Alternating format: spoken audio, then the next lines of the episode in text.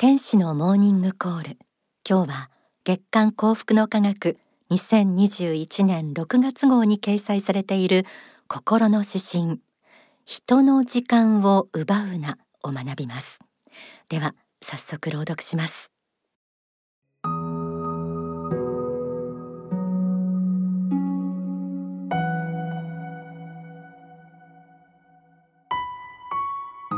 心の指針。人の時間を奪うな。自分中心に生きている人間にとって人の時間を奪うことなんてほんの朝飯前である。自分の悩み解決のために人を振り回し引きずり回す人はとにかく構ってほしいのである。その実自分が何かに熱心に取り組んでいる時にただの一分でも邪魔をされると劣化のごとく起こるのである。自分の一分も人の一分も同じ一分であり同じく貴重であることがわからないのでこういう人は塾や進学校で偏差値が人格であるように教わっていることが多い。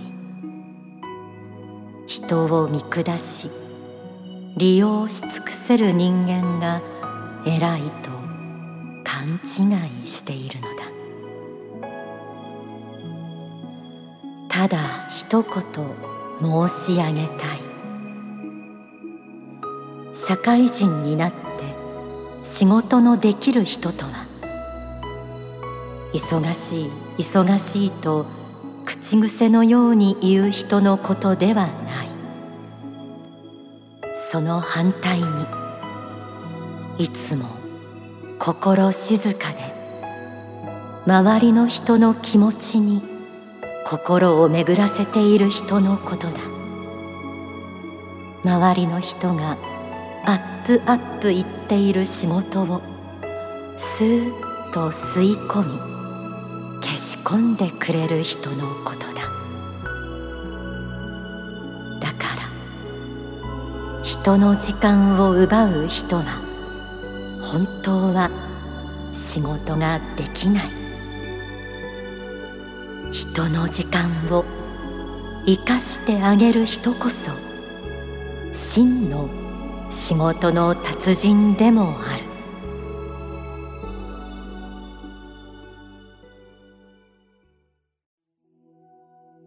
心の指針人の時間を奪うなを朗読しました。え時間という観点から自己中心的な生き方について気づかされる内容でした。今年の心の指針は例えば3月の自己愛。4月の自己中。先月の他人を本当に愛するにはなど自己中人間への言及がたびたび出てきています。今回も自分中心に生きている人間にとって人の時間を奪うことなんてほんの朝飯前であるという一文で始まりました。こういう人は人の時間を奪っていることに気がついていない。また自分のことでいっぱいになっているようですがはっきりとした悪意を持って他の人の時間を奪おうとしているわけではないのかもしれません。自分の悩み解決のために人を振り回し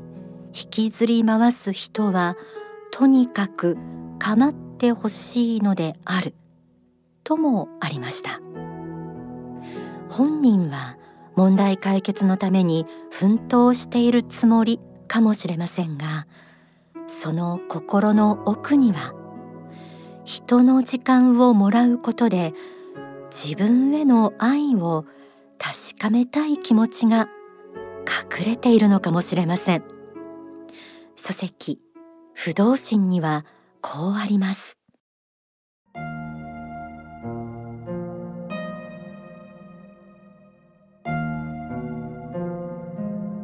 悩んだり苦しんだりしているようなふりをして結局は一つの自己実現をやっているのではないかという観点を持って自分を見ていただきたいのです。この世的に認められたかったけれどもそれができないので逆に自分を悲劇の主人公に仕立て上げようとしているのではないのか。どれほど自分が複雑で繊細な人間であるかを認められたくて悩んでいるふりをしているのではないのか。こうしたことを自分に問う必要があるのです。自分は哀れである。かわいそうである。という気持ちで自分の内心をくすぐっている人が数多くいるのです。これを自己憐憫と言います。自分がかわいそうだという感情です。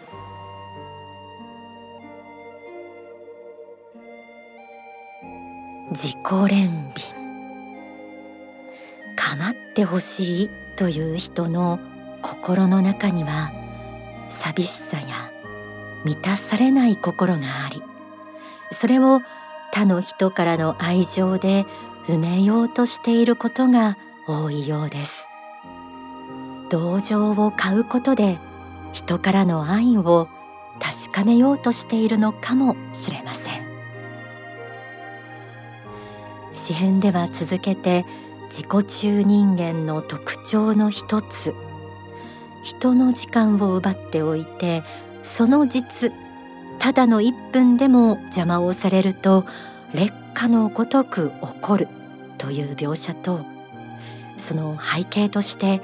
こういう人は偏差値が人格であると教わっていることが多く人を見下すということも書かれていました。して心の指針はこう続きます。ただ一言申し上げたい。社会人になって仕事のできる人とは忙しい忙しいと口癖のように言う人のことではない。その反対にいつも心静かで周りの人の気持ちに心を巡らせている人のことだ。周りの人がアップアップ言っている仕事をスーッと吸い込み消し込んでくれる人のことだ。確かに忙しい忙しいという人ほど仕事ができないというのはよく言われていることですが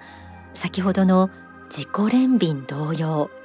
忙しいという言葉の裏には頑張っている私を認めてほしいという思いが見え隠れします。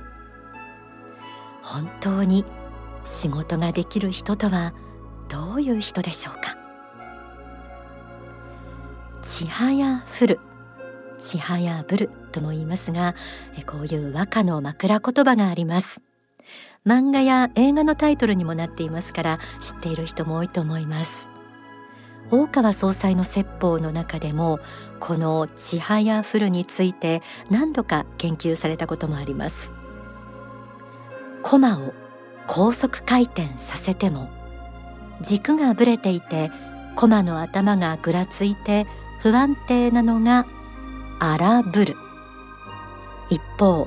同じように駒を高速回転させても中心軸がずれずあたかも止まっているように見える。これがちはやふるです。このように本当に仕事ができる人とは忙しい忙しいと荒ぶる人ではなくちはやふるのようにいつも心静かで周りの人がアップアップ言っている仕事をスーッと吸い込み消し込んでくれる人のことなのでしょう。心の指針最後はこう綴られていました。人の時間を奪う人は本当は仕事ができない。人の時間を生かしてあげる人こそ真の仕事の達人でもある。神仏が人間に平等に与えてくださっている時間。それを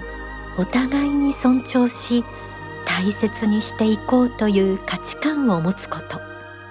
そして相手の時間を奪うのではなく生かしてあげるということが大事になってくるでしょう。ではここで大川隆法総裁の説法をお聞きください。2018年に説かれた幸せへの道という法話の一部です。それからやっぱりあの人間は生まれ持ってですねやっぱりまあ基本的には自分のために生きるということを、まあ、若いうちは考えてると思うんですけれども、えー、大人になるっていうことでどっかでそれ転換点来るんですね。あの自分のための人生だったのが自分のための人生が結局多くの人のための人生に変わっていかなきゃいけないんですよね。それが大人になるということことなんですよ。だからもちろん自分のための人生で構わないんですけど自分があの持って思えたものを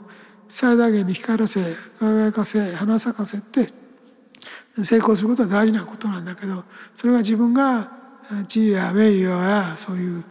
権力財力あるいはあの異性をゲットするというような結果でまああの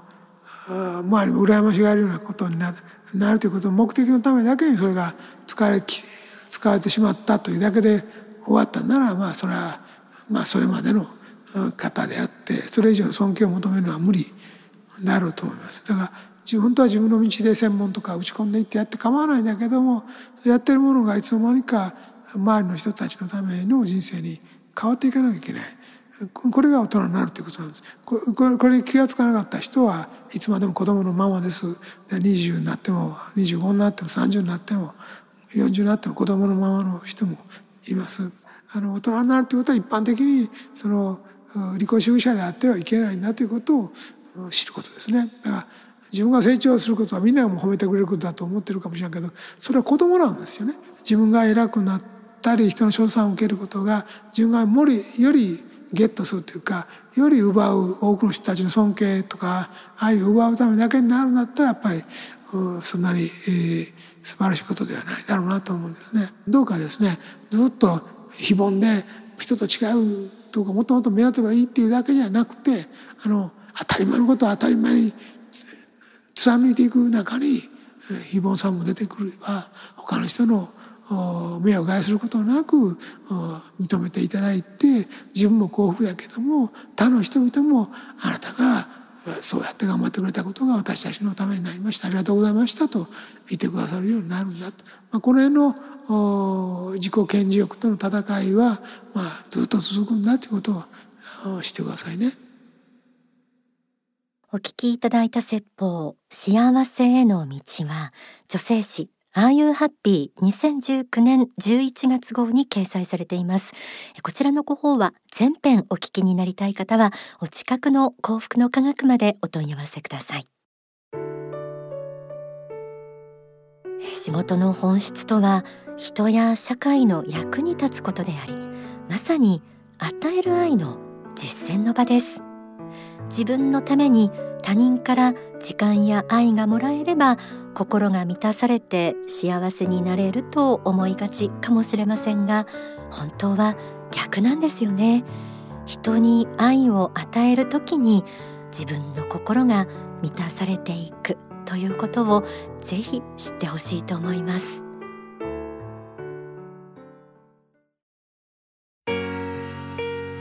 青春詩集愛の後先に収められた詩編が次々楽曲となっています。その中から今日は愛という曲をお送りします。歌は市原龍馬さんです。言えなかった。その人ことが言えなかった。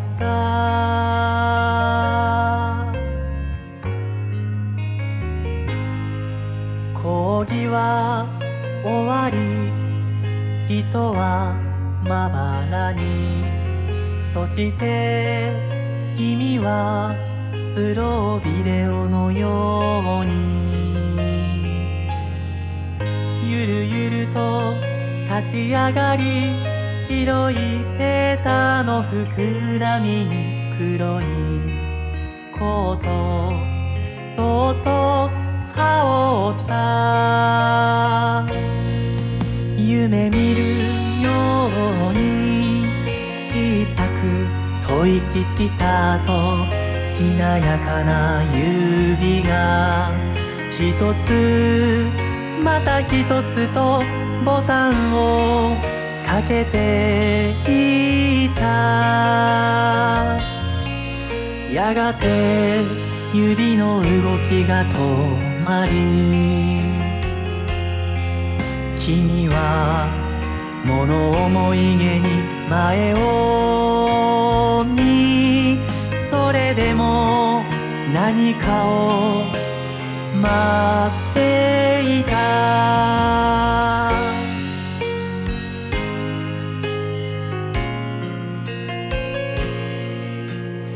作詞作曲は大川隆法総裁。えー、詩集が楽曲になってこれからどんどん出てきます、えー、どんどんまたこの番組でもご紹介したいと思います、